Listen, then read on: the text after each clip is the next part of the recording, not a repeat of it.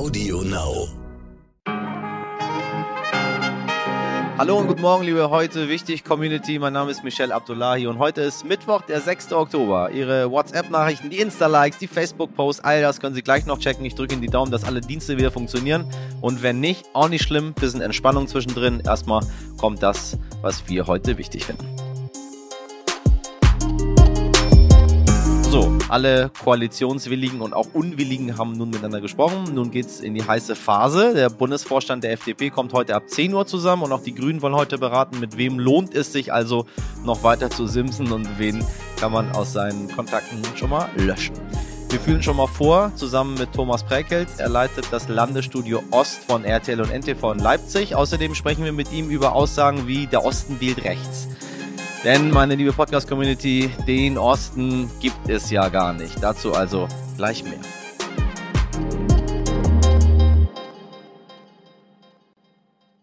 Zuvor schauen wir noch kurz und knapp auf die Meldung des Tages. Im Bund ist noch alles unklar, aber als neuen Ministerpräsidenten von Nordrhein-Westfalen hat Armin Laschet schon mal Verkehrsminister Hendrik Wüst vorgeschlagen. Tesla muss einem früheren Mitarbeiter mehr als 130 Millionen Dollar Schadensersatz zahlen wegen Diskriminierung am Arbeitsplatz. Ja, dazu kommen wir auch gleich äh, in, in, anderer Form. Und äh, heute werden die Chemie-Nobelpreisträger bekannt gegeben. So, Jetzt passen Sie mal auf, wenn wir schon über äh, Schadensersatz, Diskriminierung am Arbeitsplatz, Rassismus und so weiter und so weiter sprechen. Der Sänger Gil Ofarim steht in einer Schlange zum Einchecken in das Hotel The West in Leipzig. Und dann passiert Folgendes. Und eine Person nach der anderen wird vorgezogen. Und ich verstehe nicht warum. Irgendwie, ohne Scheiß, 15 Minuten später komme ich dran und frage, entschuldigen Sie bitte, was, was ist los? Das ist nicht in Ordnung. Warum werden alle vorgezogen? Dann sagt er, dieser Herr W., um die Schlange zu entzerren. Ich stehe auch in der Schlange. Und dann ruft irgendeiner aus der Ecke, packt einen Stern ein. Und dann sagt der Herr W., packen Sie Ihren Stern ein. Dieser Stern, das ist Gils Kette mit einem Davidstern drauf. Und wenn er diesen verstecke, dann dürfe er auch ins Hotel einchecken. So der Manager am Empfang eine offen rassistische Äußerung von einem Hotelangestellten. Auch die Antidiskriminierungsstelle des Bundes sprach von einem unfassbaren Fall von Antisemitismus. Ich kenne Gil schon lange und gut und ich kenne auch diese Kette und ich habe dieses Video gesehen und wenn ich mich nicht irre, hat Gil am Ende fast geweint. Es hat mir so wehgetan, meine Damen und Herren, und ich habe selber gerade Probleme, das hier aufzusagen, was ich hier gerade sage weil mich das so schmerzt. Ich habe äh, vorhin das Video mit äh, einer Kollegin von mir geguckt, ähm, die da irgendwie so, das weiß ich gar nicht, wie ich das beschreiben soll. Das ging an ihr relativ spurlos vorbei, habe ich das Gefühl. Und ich habe gesagt, dass es der Alltag ist, mit dem Menschen, die eine andere Hautfarbe haben, eine andere Religion haben und so weiter und so weiter in Deutschland umgehen müssen. Meine Damen und Herren, wenn ich so viel und so oft über Rassismus, über Antisemitismus, über Islamophobie und so weiter und so weiter mich unterhalte mit Ihnen hier und das immer wieder anspreche, dann hat das einen Grund. Und zwar, dass ich nicht möchte, dass diese paar Menschen, diese paar Arschlöcher in der Gesellschaft, diese Gesellschaft mit dem, was sie tun, beeinflussen. Schauen Sie sich mal auf Gilds Instagram-Seite dieses Video an und schauen Sie, was es mit einem Menschen macht, wenn man in seinem eigenen Land, in einem Hotel aufgefordert wird, seinen Stern zu verstecken. So, Übergang zu äh, was anderem, meine Damen und Herren. Was haben Sie am Montagabend gemacht, als Instagram und Facebook auf einmal offline waren? Auf Twitter ausgewichen und gepostet, wie gut das mal tut, wie es ungefähr alle meine Freunde gemacht haben, oder eine SMS für 19 Cent geschrieben oder vorsichtshalber äh, nach Fernstudiengängen geschaut, weil sie bislang als Influencer in ihren Lebensunterhalt verdient haben. Ich für meinen Teil, meine Damen und Herren, habe einfach gar nichts gemacht, weil ich hänge gar nicht so viel am Handy, wie das immer alle denken. Äh, ich habe das ganz gut unter Kontrolle und ich hoffe, Sie auch, weil wir dürfen uns davon, ich sage das auch immer wieder sehr gerne und sehr oft, äh, nicht unser Leben bestimmen lassen. Ähm, dass wenn mal zwei Dienste ausfallen, die Menschen nicht mehr wissen, was sie machen sollen. Laut Facebook war ein äh, Konfigurationsfehler schuld, jetzt sei aber alles wieder gut. Naja, nicht ganz. Gestern äh, hat die Whistleblowerin äh, Frances Haugen vor dem US-Kongress ausgesagt. Sie wirft dem Konzern vor, zu wissen, wie schädlich Instagram und Facebook sein könnten, aber nichts dagegen tun. In den Dokumenten, die sie zuvor dem Wall Street Journal zugespielt hatte, ist unter anderem die Rede davon, dass eine Änderung im Algorithmus das Klima auf Facebook aggressiver gemacht haben soll. Facebook-Chef Mark Zuckerberg habe das gewusst, heißt es, aber verboten, etwas daran zu ändern, weil er um sinkende Interaktionen auf der Plattform fürchtete. Also, wenn es nach mir ginge, dürfte so ein Konzern gerne häufiger Blackouts haben, meine Damen und Herren. Das würde unserer Gesellschaft bestimmt nicht schaden. Wobei ich eine Sache noch einwerfen möchte, so gerne wir darauf schimpfen. Einmal liegt es in der eigenen Hand, nicht so viel von diesem digitalen Zeugs zu nutzen. Und auf der anderen Seite wäre das, was Gil Ofarim vorgefallen ist, nicht so sichtbar geworden. Also alles hat wie immer im Leben gute und schlechte Seiten und es kommt immer auf das Maß an. Das zu den Kalendersprüchen von Ihrem Moderator heute.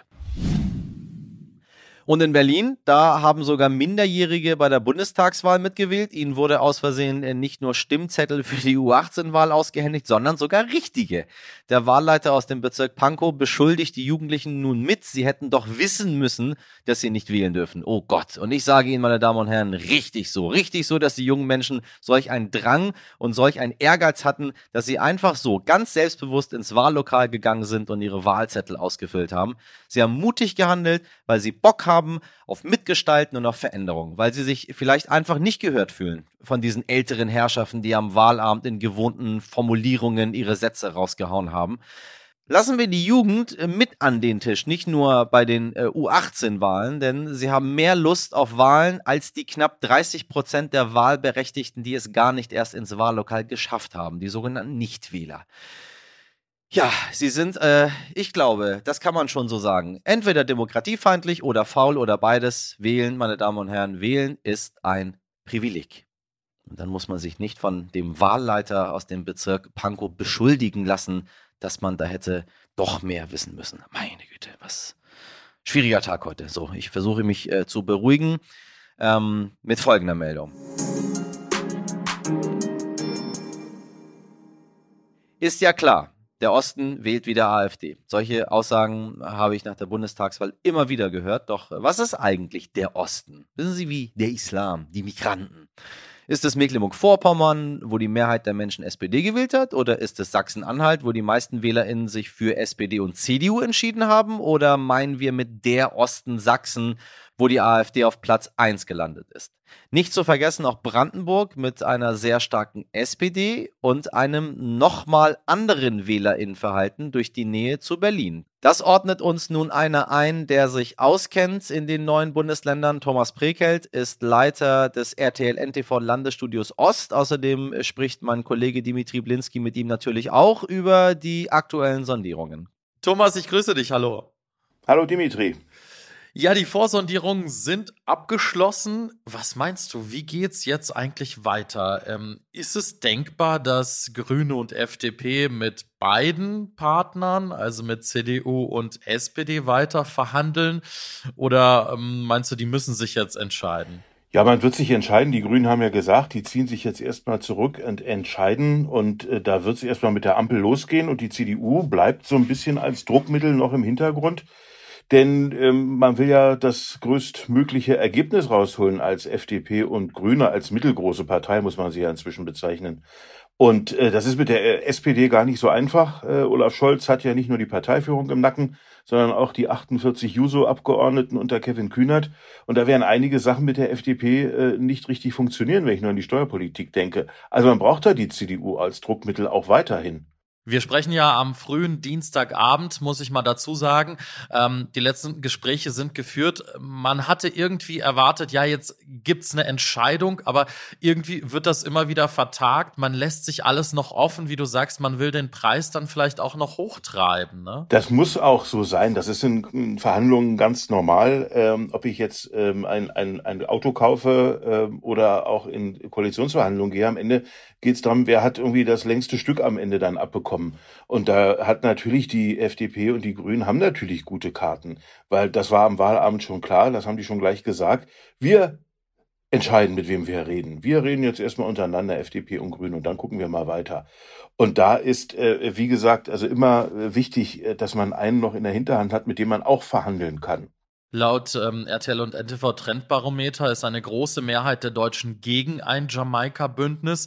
Meinst du, das hat Auswirkungen darauf? Also schaut man da jetzt, wie die Stimmung auch im Land ist, oder geht es nur darum, dass sich die Partner einigen? Ja, also ich denke erstmal, dass äh, grundsätzlich die CDU als sehr schwieriger Partner natürlich äh, gilt. Denn die Partei ist ja relativ konfus im Moment. Die hat keine starke Führung. Das ist ja auch der Grund, warum sie die Wahlen am Ende verloren hat. Und äh, das ist, zeigt sich jetzt auch in den Koalitionsverhandlungen natürlich ähm, oder in den Sondierungen, Vorsondierung heißt es ja. Wir sind ja noch gar nicht bei Sondierungen angelangt, geschweige denn bei Koalitionsverhandlungen. Ähm, das ist äh, äh, ein schwieriger Partner, weil man gar nicht weiß, äh, wie lange ist denn Armin Laschet noch im Amt. Meine Prognose wäre, ähm, solange man die CDU als Faustpfand braucht, hält man sie mit in den Verhandlungen und solange bleibt auch Armin Laschet da, weil den Karren, so wie er sich jetzt im Dreck befindet, den will ja kein anderer da rausziehen aus der CDU-Riege. Wir wollen ein bisschen auch die Perspektive ändern. Ähm, das Berlin-Institut für Bevölkerung und Entwicklung stellt eine neue Studie vor. Und zwar geht es darum, wie ostdeutsche Kommunen den steten Wandel meistern. Du berichtest ja für RTL und für NTV viel aus den neuen Bundesländern. Ähm, wenn wir so ein bisschen den Blick sozusagen in die neuen Bundesländer richten, was glaubst du, dieser, dieser Wandel, der jetzt auch durch die neue Konstellation, die im Bund entsteht, äh, wie kriegt man den gemeistert in den neuen Ländern? Naja, in den neuen Ländern ähm, ist es ja erstmal das grundsätzliche Problem, dass man sich immer noch wie so ein Beitrittsgebiet äh, fühlt, äh, wie es ja 1990 dann hieß, ne? Gebiet der ehemaligen DDR tritt bei der Bundesrepublik. Und so fühlt man sich ja immer noch, dass also Dinge, ähm, die hier entwickelt werden, Ideen, die es hier gibt, ähm, Dinge, die auch zu DDR-Zeiten, ich denke nur an das Thema frühkindliche Erziehung, ähm, die ja wirklich gut waren, fortschrittlich waren, die hat man erstmal beiseite gewischt. Also ich glaube, man wünscht sich jetzt erstmal ähm, hier in den neuen Bundesländern, dass man ernst genommen wird und mit allen Vorschlägen, die man macht und allen Ideen, die man hat, auch ernst genommen wird. Das ist immer noch nicht so passiert. Das ist auch der Grund, warum zum Beispiel Armin Laschet äh, völlig unbeliebt war, weil der galt so als der, ich komme mal hier, der Onkel ähm, aus dem tiefen Westen kommt jetzt mal, guckt sich das mal hier alles an, wie es hier so ist. Und äh, Freunde, ihr dürft auch mit dabei sein. Ne? Ich besuche euch auch hier. Ähm, das reicht nicht. Man muss das wirklich ernst nehmen. Man muss auch Dinge äh, aus dem Osten, die hier ähm, entwickelt werden, die hier gut funktionieren, auch übernehmen und sagen, ja, das hat genauso einen Stellenwert wie die anderen Bundesländer. Denn wir haben ja gesehen, die Wahlen werden im Osten verloren. Nicht gewonnen, aber sie werden verloren. Stoiber 2002 ist es so gegangen, Armin Lasche 2021 ist es so gegangen. Man sagt ja, äh, in, in Westdeutschland äh, sagt man ja gerne der Osten. Der Osten wählt rechts, der Osten ist so und so. Gibt es überhaupt den Osten? Gibt es diesen Begriff? Was, was denkst du, wenn du diesen Begriff immer so hörst? Ja, ist ja ganz schwierig. Ich tue mich ja selber schwer. Wie, wie umfasst man jetzt eigentlich äh, neue Bundesländer? Ja, gebrauchte Bundesländer sind das dann die im Westen? Äh, so neu sind sie jetzt auch nicht mehr, 30 Jahre danach. Ne? Also äh, schwierig. Und man muss es am Ende unterteilen. Am Ende haben wir jetzt Nord, äh, West, Ost, Süd. Und äh, da muss man auch differenzieren, haben wir auch beim Wahlergebnis ja gesehen.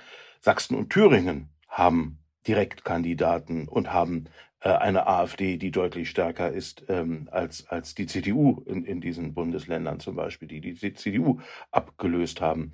Ähm, das ist nicht so in Brandenburg, da hat die SPD alle Direktmandate gewonnen. Das ist nicht so in Mecklenburg-Vorpommern, schon gar nicht Berlin. Die sind ja äh, ein bisschen außen vor. Auch nicht in Sachsen-Anhalt, wo Rainer Haseloff als äh, Ministerpräsident dafür gesorgt hat, dass dieses Land äh, anders aussieht. Da hat die AfD nur ein Direktmandat gewonnen. Da ist die AfD nicht zweitstärkste Kraft hinter der SPD, sondern das ist weiterhin die CDU. Und das liegt an den handelnden Personen, in dem Fall auch an Rainer Haseloff, der den Kümmerer gibt und der nicht den Eindruck macht, als geht es ihm um Amt, Posten und den Erfolg seiner Partei, sondern der glaubhaft vermitteln konnte anscheinend, es geht mir hier um die Menschen, der viel mit den Menschen redet. Also deswegen, das zersplittert wirklich in ganz viele einzelne Bundesländer und man kann den Osten nicht über einen Kamm scheren, um Himmels Willen. Und auch in Thüringen und Sachsen, wo die äh, AfD stark ist, Thüringen 24 Prozent, ähm, stärkste Partei, aber auch da ist die Mehrheit nicht AfD-Wähler. Das muss man immer wieder sagen. Die AfD ist zwar stark, aber die Mehrheit rennen nicht der AfD hinterher. In Sachsen war ja die AfD besonders stark. Ähm, wie erklärst du dir diesen, diesen Zuspruch, diesen Zulauf? Ist es, ist die AfD die neue Linke? Ist das eine neue, ja, ein Protest sozusagen? Wie lang hält auch dieser Protest? Ne? Also es hat sich ja auch schon zementiert die letzten Jahre. Das ist schon so, wie du sagst, ähm, die neue Linke ist ähm, schwierig äh, politisch, aber, aber grundsätzlich äh, ist das genau der Punkt. Die Menschen haben Linkspartei gewählt, um zu zeigen damals, hm, wir passen äh, uns hier äh, nicht so an und was die SPD und die CDU machen, sind wir nicht so mit einverstanden. Wir versuchen es mal mit der Linkspartei. Dann haben sie gemerkt, ja, so richtig ist da nichts umgesetzt worden, so richtig ist da nichts passiert. Dann sind sie wieder zurück ähm, zur CDU. Ähm, die SPD hat eine Talfahrt hingelegt in, in Ostdeutschland. Ähm, die Linkspartei hat inzwischen eine Talfahrt hingelegt in Ostdeutschland, auch in Sachsen. Und jetzt ist es die AfD, weil man den Eindruck hat, wenn ich die AfD wähle, erschrecken sich alle anderen. Das ist ja wirklich so passiert.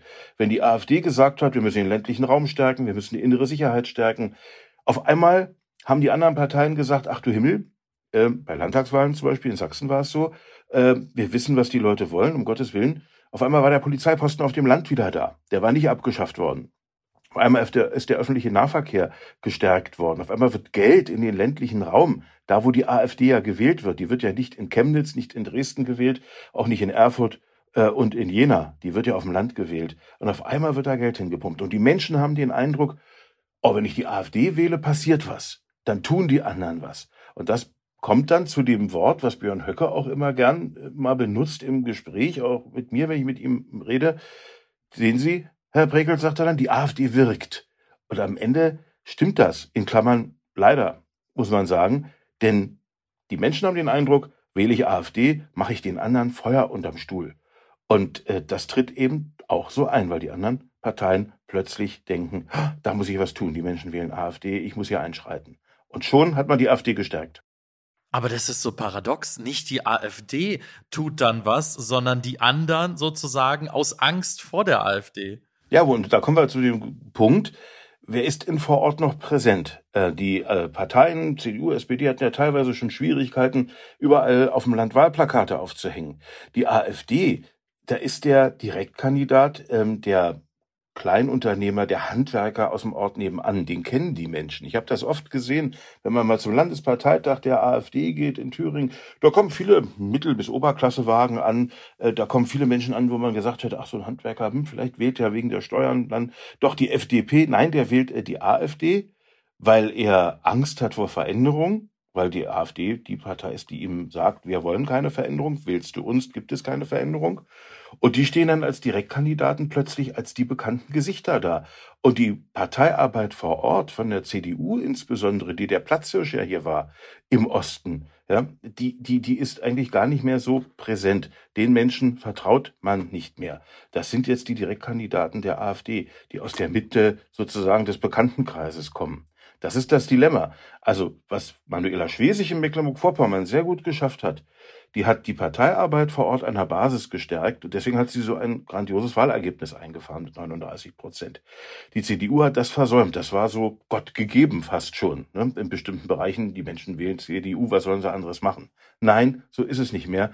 Die muss jetzt wirklich mal eine Kernerarbeit beginnen und wieder vor Ort anfangen, die Menschen zu überzeugen. Und zwar nicht mit der Bitte, alle vier Jahre gibt uns die Stimme, damit wir in ein Parlament einziehen können, sondern mit den Argumenten, wenn du uns wählst, wir verbessern was für dein Leben. Die Menschen im Osten entscheiden sehr klar, was nützt uns, was schadet uns. Und diese Partei wähle ich da. Die sind nicht gebunden wie an eine Konfession, sondern die sagen, wenn eine Partei mir schadet, dann wähle ich sie nicht. Nützt mir eine, wähle ich eben die.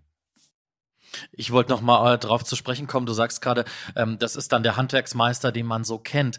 Ähm, den wählt man dann von der AfD ist den Leuten aus Gesprächen, ist den Leuten bewusst, ähm, was auch SpitzenpolitikerInnen der AfD im Bundestag so von sich geben oder welchen, sage ich mal, biografischen Hintergrund der eine oder andere in Brandenburg hat, welchen radikalen Hintergrund.